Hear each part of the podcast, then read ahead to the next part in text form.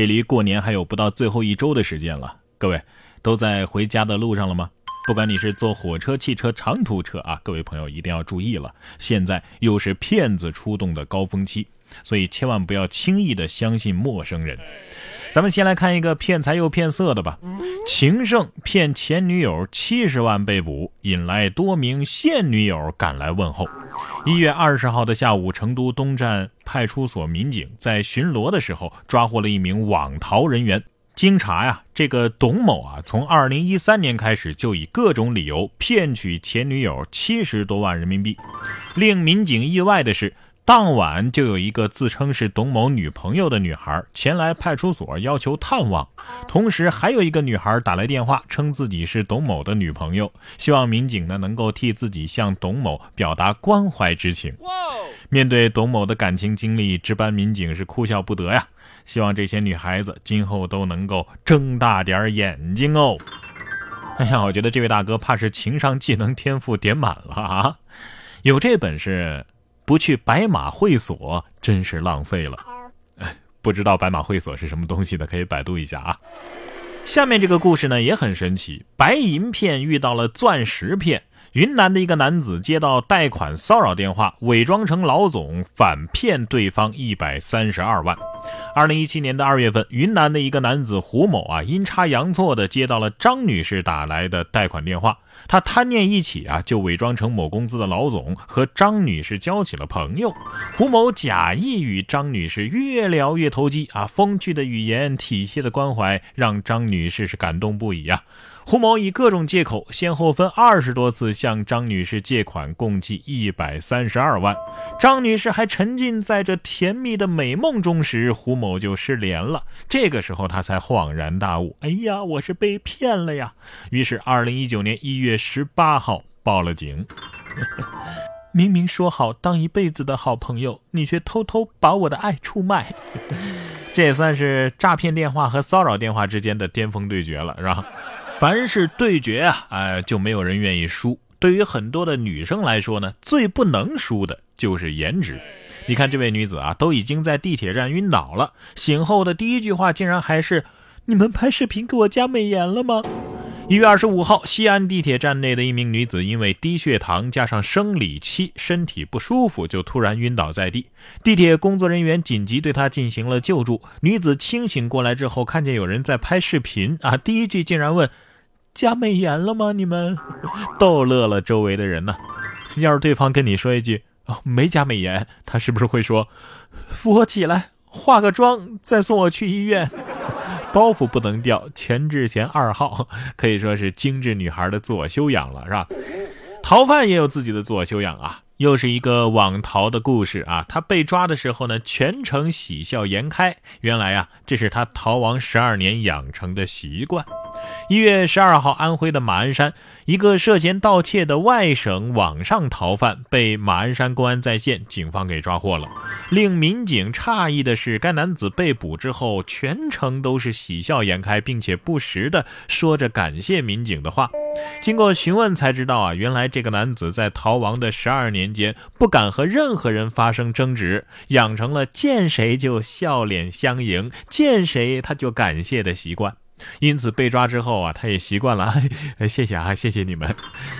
爱笑的男人怎么就这点运气啊？啊，还是说他终于可以免费吃、免费住，所以发自内心的感到喜笑颜开？下面这位纹身社会人就不太懂事啊，很不低调了。说九零后的黑老大身上纹上孙悟空，让手下纹猪八戒和沙僧，结果呀都被抓了。浙江永康的某个黑社会性质的组织为首的老大是一个九零后，身上纹着孙悟空，而他手下呢都纹着猪八戒呀、沙和尚啊、唐僧啊。又因为这个老大非常崇拜《古惑仔》里的山鸡，于是自封屯蒙山鸡。哎，渐渐的，以他为首的团伙组织就这么形成了。据金华市公安局扫黑办的陈警官介绍啊，这个团伙聚众斗殴、寻衅滋事、敲诈勒索、开设赌场，还非法插手民间经济纠纷、暴力讨债，还充当地下出警队。二零一七年的十二月底，民警通过摸排探索，发现了这样一个组织。经过扫黑办的不懈努力，最终抓获了二十多名团伙成员呐。这是前有小猪佩奇身上纹，现有西游纹身社会人是吧？你应该纹个葫芦娃啊，不就能多带几个小弟了吗是吧？你 有可能就不会这么快被抓了。开个玩笑啊，凡是违法，早晚都会有被抓的那一天。在这里提醒大家啊，交通违法也是违法，劝大家千万别抱侥幸的心理。咱们先来看看这个硬核的撞车。男子在交警大院里撞车，交警一查，嘿，你还是酒驾。一月十九号的晚上，浙江新余的一个男子在城南交警大队的院内停车场里倒车的时候，不慎撞到了另一辆小轿车。这一幕恰好被交警看到了，但是交警走近之后才发现，这男子连走路都是摇摇晃晃的。当时男子黄某坚称：“我没喝酒，而且我又没撞到人，是不是？”哎，就当民警准备对他进行酒精测试的时候，黄某却不断的服软求饶。